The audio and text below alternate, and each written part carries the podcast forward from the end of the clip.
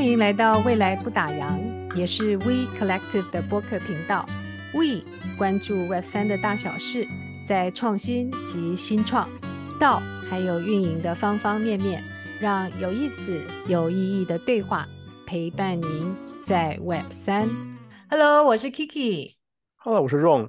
哈哈，我们今天是唱双簧了，Ron。那这次呢，嗯、我们要聊聊 Nori。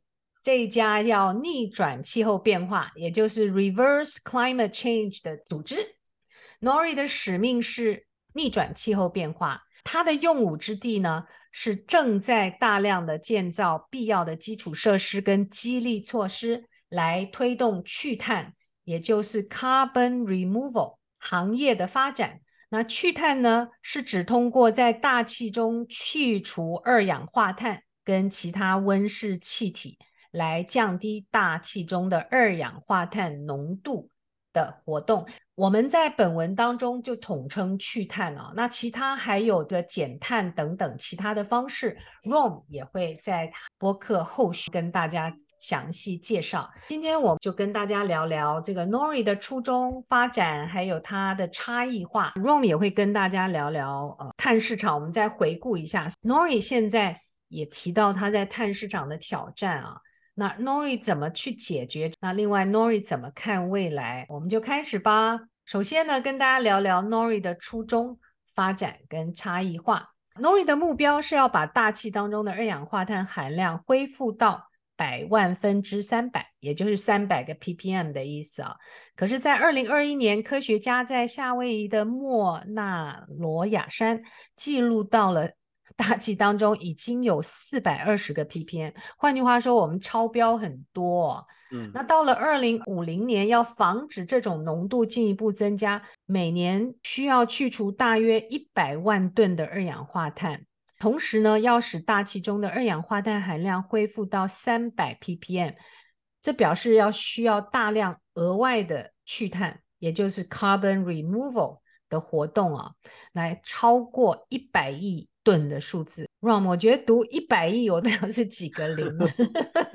八个零再加掉，这代表是什么呢？每年要一百亿吨的去碳，这表示说去碳需要在不到三十年，二零五零年到现在还有二十八年嘛，哈，我们要扩大到一万倍，所以扩大去碳量是我们这个时代面临的最大挑战之一。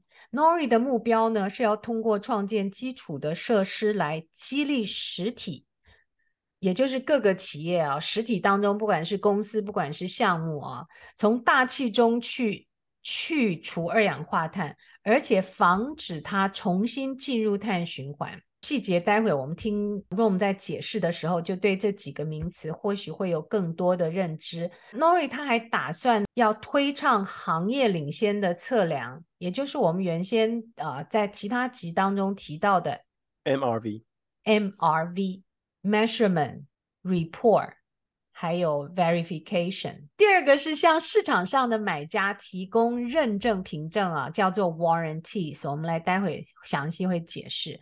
那第三个是降低所有利益相关者的进入门槛，让大家进入不像在传统的碳行业那么的不透明。所以要去 nurture 一个去碳供应商，可以获得可观利润的市场。会鼓励更多的人跟组织来从事去碳的工作，并且在理想状况下推动更多的投资来进入到整个去碳的生态系统。一个强大的市场，同时也会促进竞争，激励市场参与者改进他们的方法、技术，还有他们的产品的供应。诶，那这样 Nori 这几年来有哪些进展呢？其实还不错哎，他们在二零一七年秋天啊去参加黑客松得奖，到现在可能刚刚五年吧。Nori 已经创建了一个透明、友善进入的去碳市场。友善进入这个其实是 待会我们会听 Ron 说传统的这个挑战啊，市场是一个什么样的状况？他们也造就了一个 Nori Marketplace 呢，它是一个自愿的双向市场，它把供应商。跟买家联合起来，供应商呢，指的是可以验证的从大气当中去除二氧化碳的这些供应商，记住哦，是去碳的哦，不是其他方法。买家是什么呢？就是购买这些去碳的碳权来抵消它碳排放的这些买家。还有呢，Nori 在这五年当中已经出售了。抵消十万吨，而且呢，他卖出去的这些碳权是为了去碳，同时他支付了超过一百五十万美元，也就是像这些实施去碳项目的再生农业实践的农民，所以他还蛮有很多定向的安排。他自己认为他有五个差异化的因素，第一个是效率，它的基础设施呢支持无缝交易，买家跟卖家可以自行匹配。降低所有相关方的成本跟时间，其实这个也是相较于现在传统市场啊，就中间层层的这些呃交易当中的所得，其实不是到 买方跟卖方，而是在它的中间的项，就中间的市场各个项目方啊。那第二个呢，他觉得它的 impact 很好，因为 Nori 专门支持所谓的去碳量的销售，而不是一些广泛的碳抵消。这个待会。Ron 那边会有更多的呃说明，而且呢，购买后立刻 retire，这个在英文它是这样，就 retire 所有它在中间所已经销售的去碳量，以防止重复计算，因为这个也是碳市场行而有年的一个有害的现象。那第三个呢，他觉得差异化是透明度。因为 Nori 是建立在公开可用的区块链之上，区块链它是透明，然后任何人可以查找，而且不可篡改的，提供市场中所有交易的透明审计的日志。换句话说，它是按照时间啊，定时把这些交易的内容把它录入。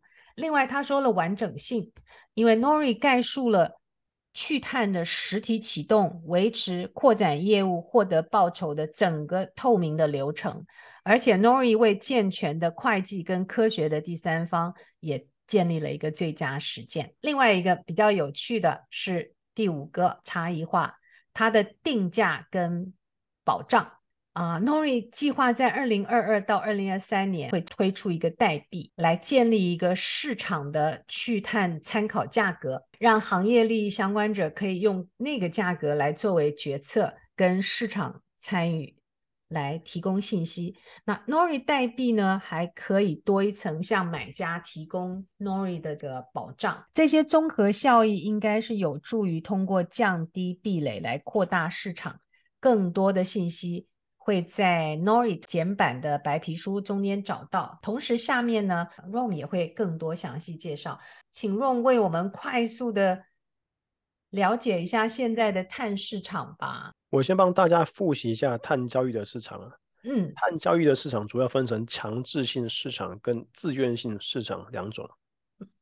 在强制性市场呢，是由政府建立管制跟交易的制度，然后会依不同的产业、企业核发排放的额度，所以在强制性的市场会受到政府的管制。另外呢，在自愿性市场是不会受到政府的管制。可是还是要符合一定的标准，比如说透过第三方认证机构的 VCS 或是 Gold Standard 的标准。随着目前气候议题的改变啊，自愿性碳交易市场也正在成长当中。刚刚我们说，经过第三方认证机构啊认证过的专案所产出来的碳权叫做碳抵换 （Carbon Offset）。碳抵换的方式有三种，第一种叫做减少碳排放。Carbon reduction，它是例如更有效率的运用了能源啊，来减少能源的消耗。第二个，避免碳排放，Carbon avoidance，例如像风力发电。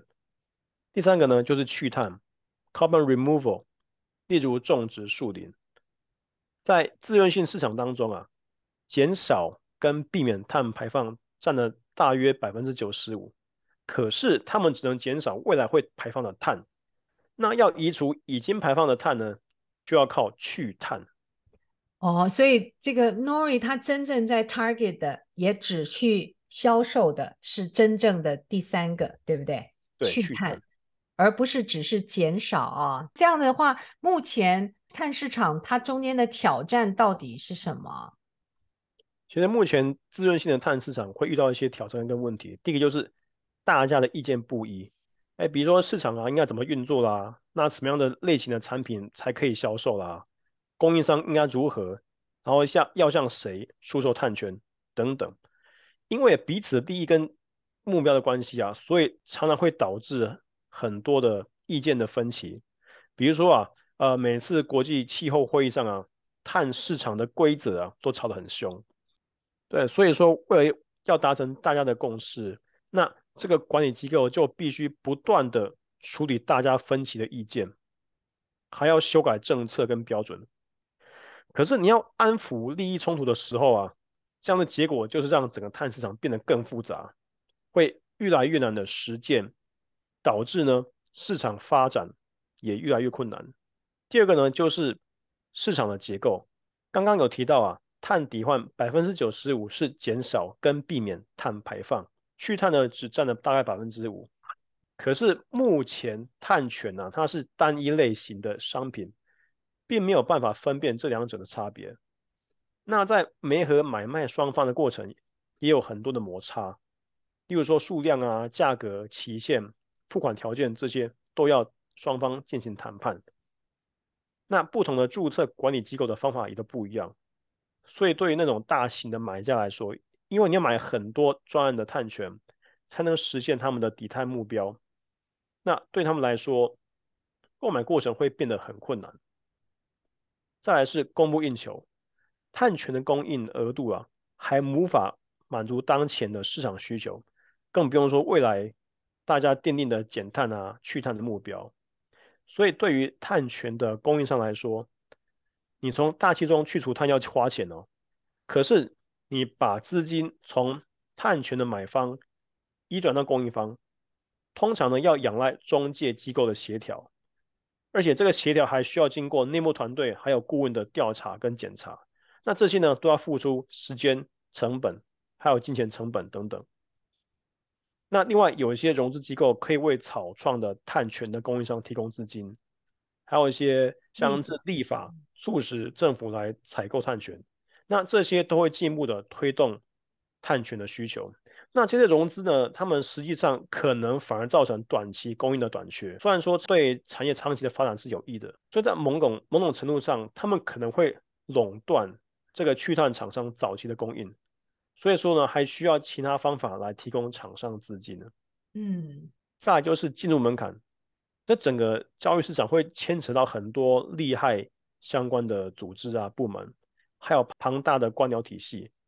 那你在注册一个去碳专案的时候，你需要第三方，第三方跟刚刚讲的注册都要收费，所以这又会影响到供应商的利润。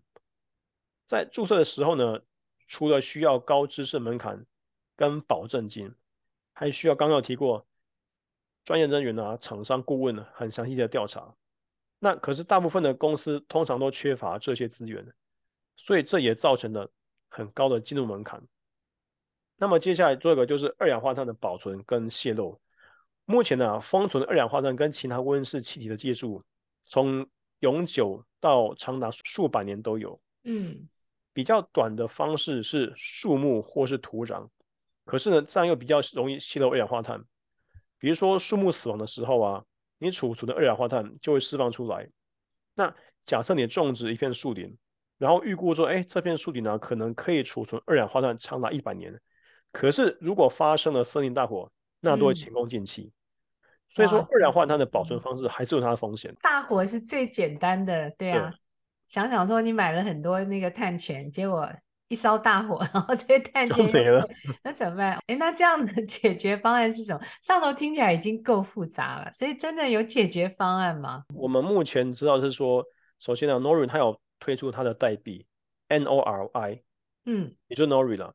那一颗 Nori 的代表一吨二氧化碳的移除哦，嗯，也就是我们前面讲的 carbon removal，嗯，所以说它是指只专注在去碳，而不是减少或避免排碳，嗯，那其实你把碳权转为代币交易的时候，就可以避免过去要媒合买卖双方嘛沟通啊谈判的成本。目前 Nori 的碳的封存方法只有一种。它是用美国农田的土壤来进行碳封存，他说未来呢还会有其他用是呃天然或是人工的碳封存的方法。那未来发展出的其他方法都会符合平台的标准。另外呢，Nori 它也会有自己的碳权线上的卖场，所以说你到时候买卖交易碳权就跟网络购物一样方便。一旦有代币卖出呢，Nori 它就立刻注销碳，嗯，就是我们刚刚讲的 retire，嗯，好，那所以传统上碳权的供应商啊，他在注册专案的时候都要付出一笔成本嘛，以及时间成本。那你在 Nori 的平台注册的话，成本会更低，这样可以让供应商有更多的利润，也可以让整体的自愿性碳交易的市场发展的更好。嗯，那其实呢，目前对 Nori 对于卖场跟代币的功能还没有很详细的叙述了，所以我们还不知道说它未来的代币模型嘛，还有卖场的详细设计会怎么样。所以我们期待它未来推出的新的白皮书，到时候会有更多的的解说。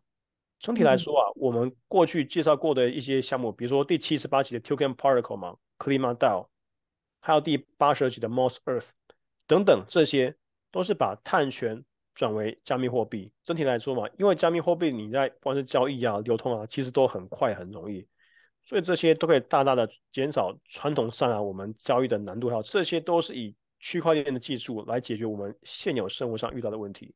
看起来蛮美好的，不过的确是挑战重重哦。先前的几个项目，像 Moss 啊、Klima DAO，他们都是试图着用类似的方式，可他们经营的重点就不太一样。那我们来看看 Nori 他怎么看他自己的未来啊？二零二二年是除碳行业有史以来最辉煌的一年，为什么呢？因为有很多的资金都流入到去碳的市场啊，去碳公司的股权融资。大大的超越先前的记录，而且新的风险投资基金也都去承诺专门投资于去碳的公司。像我们先前提到的野牛计划啊，等等那些呃，在美国的把碳封存在地底的那些项目里，另外也有个体的公司，也就是个别的公司们都在以创纪录的速度，通过很多种去碳的方法来进行去碳。我们这一系列啊，十四十五个案例，发觉真正大家的努力都很类同，不同的角度，而且这些去碳的利好因素啊，好得让人 难以置信。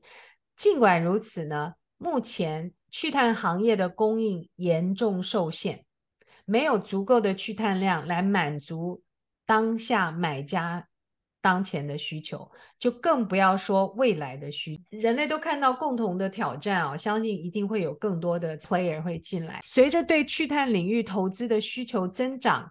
然后促进高效的效益，还有激励更多的碳权基础设施会变得更加重要。所以 Nori 呢，它将来要形成的这个 marketplace，最主要是在应对这些挑战，同时为市场参与者节省时间、金钱跟其他资源。像 Nori 的话，其实它有一个很好的播客，也欢迎听友们大家一起来了解这些去碳行业的故事，看看我们能够怎么样参与啊。那我们在前几集也有提到，除了这些碳权之外呢，还有像 Thanks a ton 啊等等其他的呃比较有创造力的方式来一起促进整个去碳的行业里头的发展。我们是不是真的要去参加一个黑客松茸？